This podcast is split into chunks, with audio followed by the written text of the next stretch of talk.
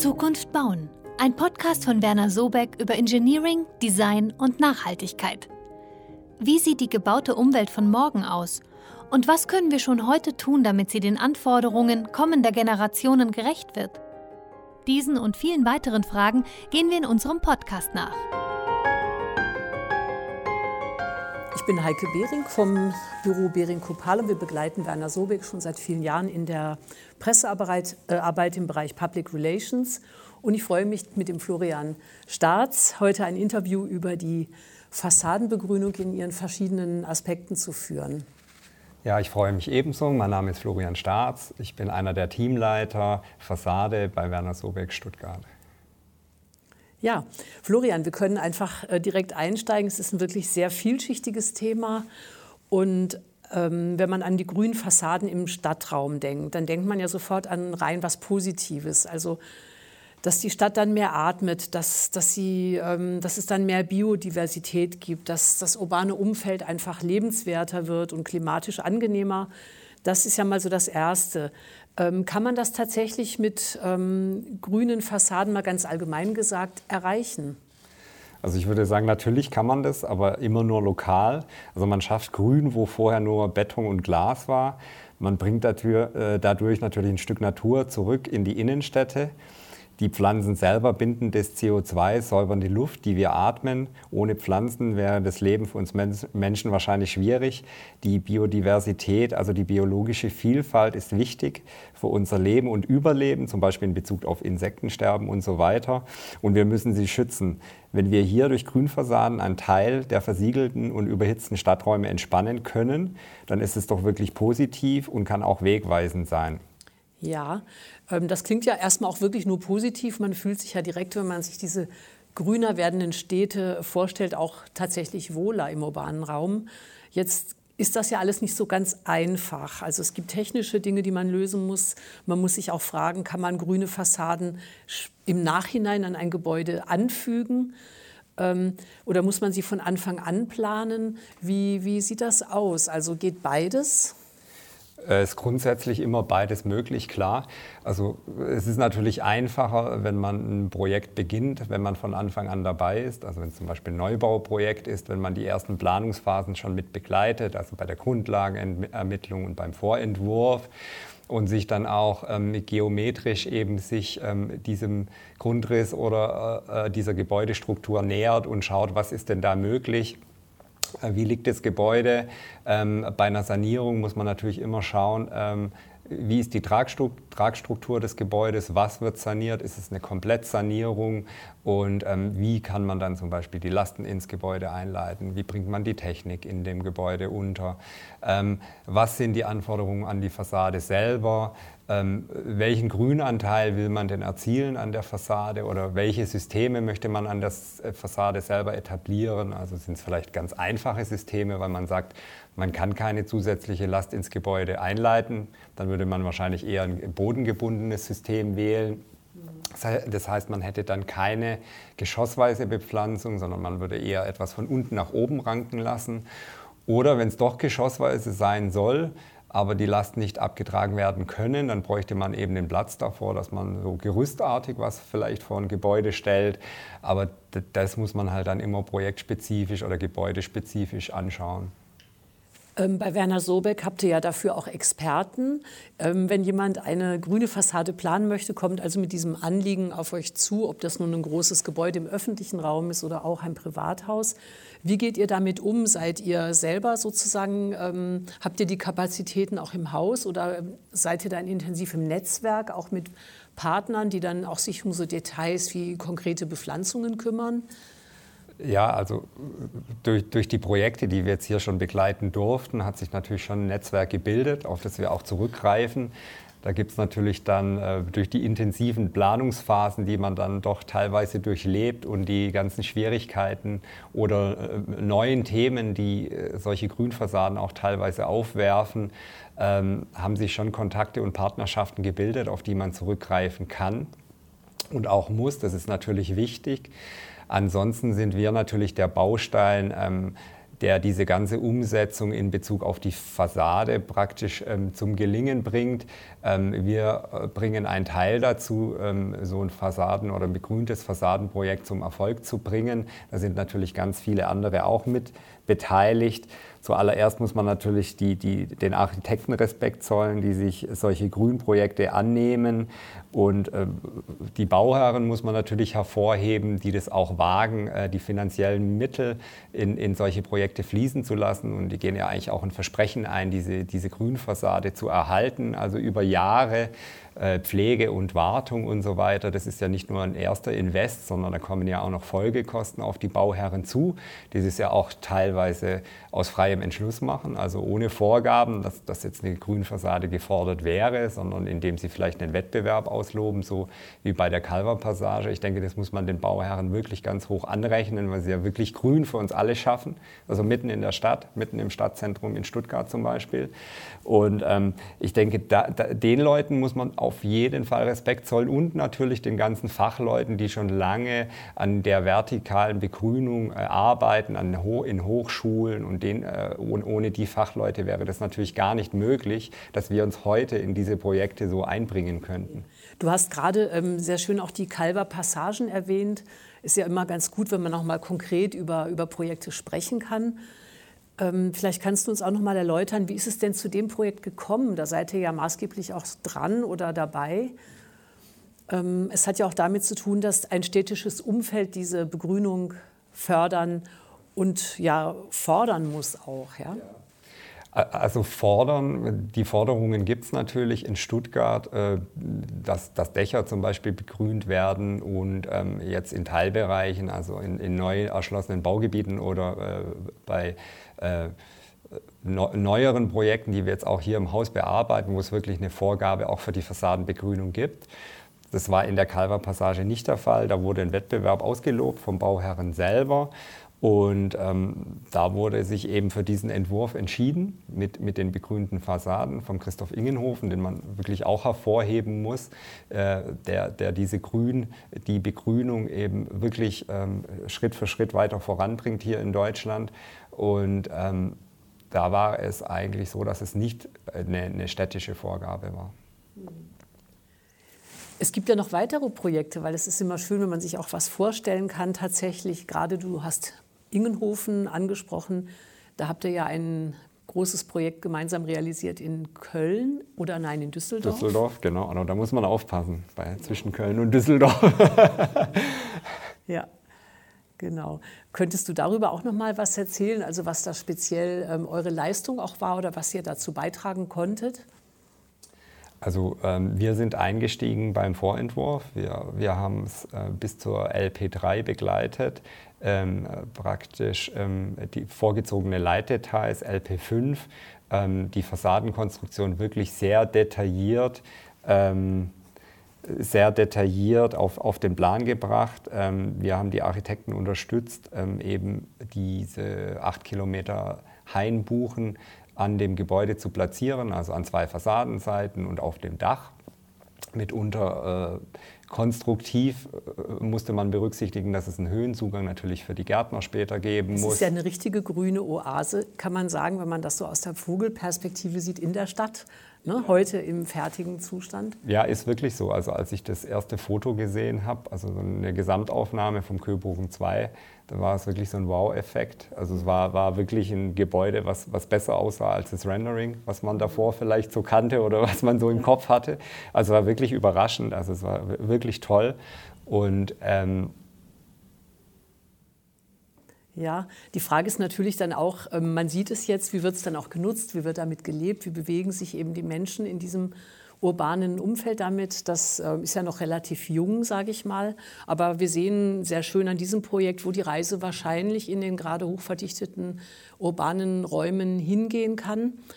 Und eine grüne Fassade ist wie, wirklich schön, wie wir gesagt haben, aber birgt ja auch vielleicht so ein paar, ich sag mal nicht Probleme, aber so Fragestellungen, die, die man da hat. Also man hört immer mal wieder, auch gerade im privaten Umfeld, wie ist es denn eigentlich mit Insekten, die sich da äh, niederlassen, die vielleicht auch störend sind, wenn man lebt in einem Gebäude, dass man sich da so, hat man vielleicht eine kleine Insektenplage, hat man andere Dinge, die durch das Grün dann auch in die Räume reingetragen werden.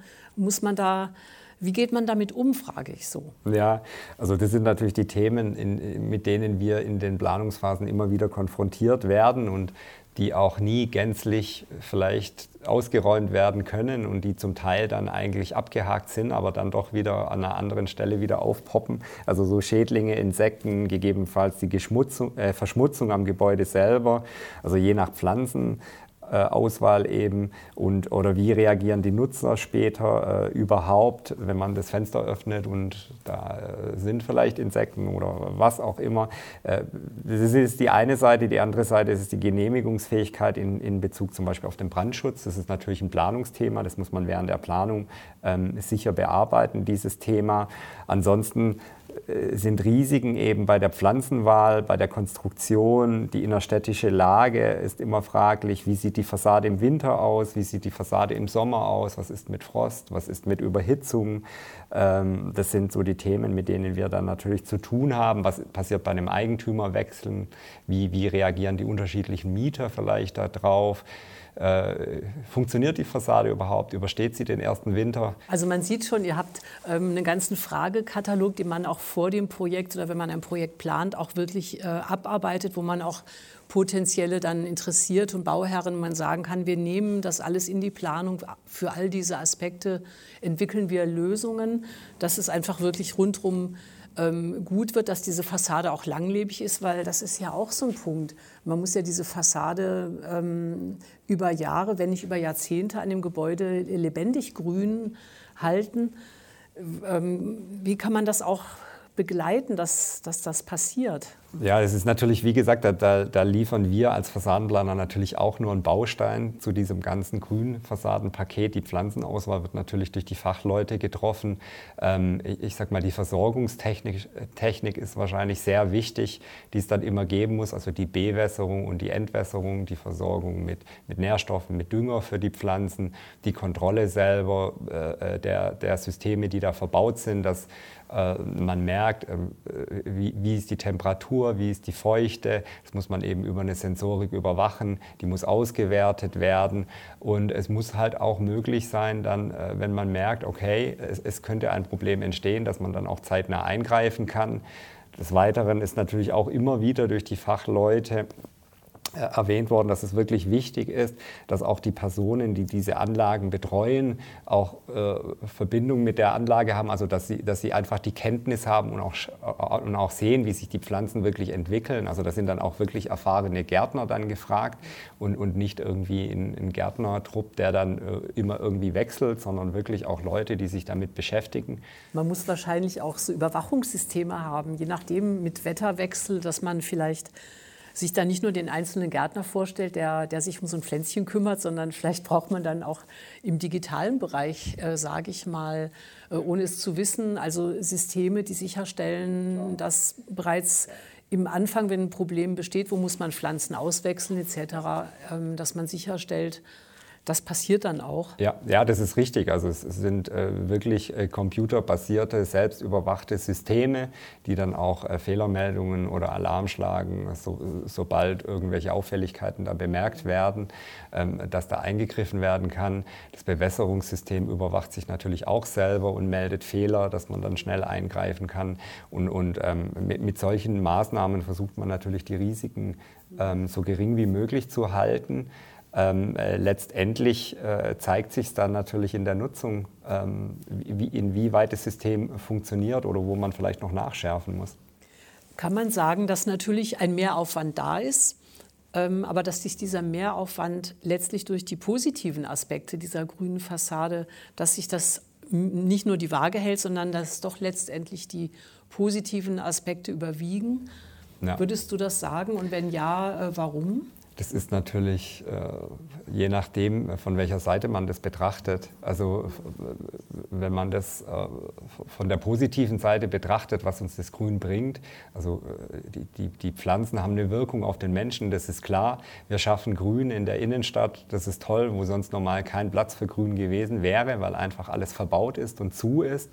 Und ähm, es, ist ein, soll ja, es sollen ja Orte entstehen, wo sich die Menschen wohlfühlen und ähm, wo auch wirklich das Mikroklima verbessert wird.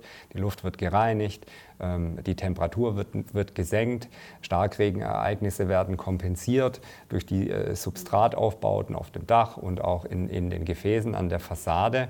Und ähm, dann denke ich schon, dass das äh, wirklich sehr positiv ist. Aber die, wenn man es kostenseitig betrachtet, muss man natürlich schon sagen, man hat eine Fassade gebaut und zusätzlich zu der Fassade baut man vor die Fassade noch eine grüne noch, noch, noch eine begrünte Fassade oder wie auch immer man es nennen will, eine Begrünung. Und es sind einfach zusätzliche Kosten, die man jetzt erstmal ähm, äh, nicht leugnen kann und der Wartungsaufwand natürlich auch nicht. Man kann natürlich auf der anderen Seite dann wieder gegenüberstellen, was bringt mir denn diese grüne Fassade vor meinem Gebäude? Wie gesagt, die Senkung der Temperaturen, der Oberflächentemperaturen vielleicht. Vielleicht wird es auch in Zukunft mehr möglich sein, bauphysikalisch diese, diese Bepflanzung mit anzusetzen, dass man sagt, sie bringt doch auch wirklich was äh, für den Sonnenschutz, wenn, wenn, wenn man weiß, die Pflanzen etablieren sich. Also man kann vielleicht auch transparente Gläser wiederverwenden mit nicht äh, so starken Sonnenschutzbeschichtungen zum Beispiel. Sie bringt was für den Sichtschutz, ist immer in den innerstädtischen Verwaltungsgebäuden ist auch der Sichtschutz immer ein Thema. Ähm, vielleicht kann man es auch kombinieren, indem man intelligente Ranksysteme zum Beispiel für die Pflanzen nutzt, um gleichzeitig einen Taubenschutz in, in, in der Innenstadt zu generieren. Das ist auch immer ein Thema. Und ähm, ich denke, da gibt es schon viele Sachen. Der Lärmschutz ähm, selber äh, ist auch ein Thema. Und es gibt wirklich sehr, sehr viele positive äh, Aspekte für eine Grünfassade. Aber ja, ich es, merke ist, förmlich, es ist natürlich. Dass du übersprudelst ähm, von nee, aber es ist positiven Aspekten. Ja. Es ist natürlich schon, äh, es ist natürlich schon mit einem Invest zu rechnen. Ja. Das ist vollkommen klar. Aber es ist ja wirklich ein Zukunftsthema und wenn wir das nicht tun, habe ich den Eindruck, kommen ganz andere Probleme ähm, im städtischen Raum auf uns zu. Vielleicht noch nicht mal so sehr äh, in Deutschland, aber international wissen wir, wie, wie kritisch die Situation in den Megacities ja nun schon aussieht. Und es gibt ja weltweit da Ansätze. Ich denke, wir arbeiten da wirklich in ein Zukunftsthema rein. Man bemerkt ja auch im Moment in der gegenwärtigen Situation, wir haben gerade ja auch diese Pandemie und wir sehen, dass die Menschen wenigstens, wenn sie schon nicht groß irgendwo hingehen können, dann die Grünanlagen in den urbanen Zentren auch benutzen. Und in dem Zusammenhang spricht zum Beispiel auch das Deutsche Architekturmuseum, die ja gerade eine Ausstellung haben zu einfach Grün, also zum Thema, die, die sprechen auch schon vom Stadtpark als gestresstem Grün. Das heißt, wir haben auch zu wenig innerstädtische Flächen, ähm, die von Menschen genützt werden können, die sich in Ballungsräumen bewegen.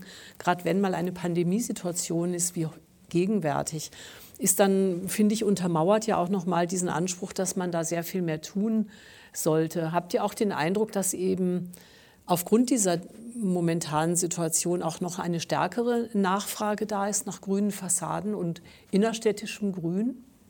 Also eine verstärkte Nachfrage können wir auf jeden Fall feststellen. Also ähm, natürlich auch so, dass wir jetzt durch, durch das realisierte Projekt, den Köbogen 2 und durch das laufende Projekt, die Calver Passage und das Projekt Q20, was wir gerade noch im Neckarpark bearbeiten, auch ähm, ich, ich sag mal, ähm, Grünfassaden in Bearbeitung bzw. realisiert haben. Und da kommen natürlich auch neue Anfragen hinzu.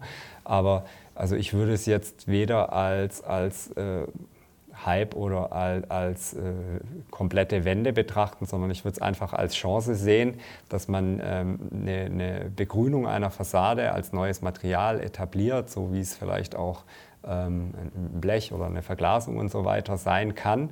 Und ähm, ich denke, das, das, das wird die nächsten Jahre noch zunehmen. Also es, es bringt definitiv was für den Stadtraum, immer nur natürlich lokal. Also wir, es wird wahrscheinlich nicht so sein, dass wir eine Vielzahl an grünen Gebäuden nebeneinander stehen haben. Es, es könnte sein, aber ähm, da, dafür muss wahrscheinlich noch relativ viel passieren. Aber ich denke schon, dass, dass es weiter zunehmen wird und dass es dann vielleicht auch gar nichts mehr so Besonderes ist, sondern ähm, dass man dann auch, wenn man ein Projekt startet, dass man sich dann auch überlegt, ähm, was für eine Fassade kann es denn sein und dass einen dann auch äh, dass es dann vielleicht gar nicht mehr so überraschend kommt, wenn man dann mal auch eine, eine Grünfassade diskutiert.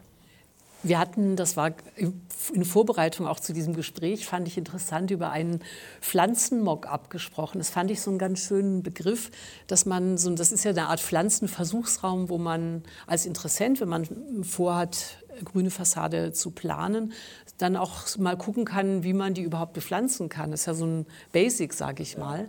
Genau, wie muss man sich so ein Pflanzenmock-up vorstellen? Also wir von der Fassade, wir arbeiten ja immer mit Mustern, also mit Fassadenmustern. Von, jedem, von jeder Fassade wird, äh, wird normalerweise, bevor sie gebaut wird, egal ob es jetzt ein Prototyp ist oder nicht, wird so ein Mock-up gebaut, wo man eben schaut, ähm, äh, wo, wo, man ein bisschen was ausprobieren kann an den Profilierungen, an der Farbigkeit, an der Art des Sonnenschutzes, an der Art der Verglasungen, also der Beschichtungen und so weiter, wo der Architekt sich einfach nochmal dran bedienen kann, ob äh, das, was er sich so vorstellt, auch wirklich äh, dann nachher so aussieht. Und, und, auch dem Bauherrn. Und genauso hat man es eben auch bei der Begrünung gemacht. Da hat man dann einfach ähm, geschaut, also welche Pflanzen könnte man sich vorstellen.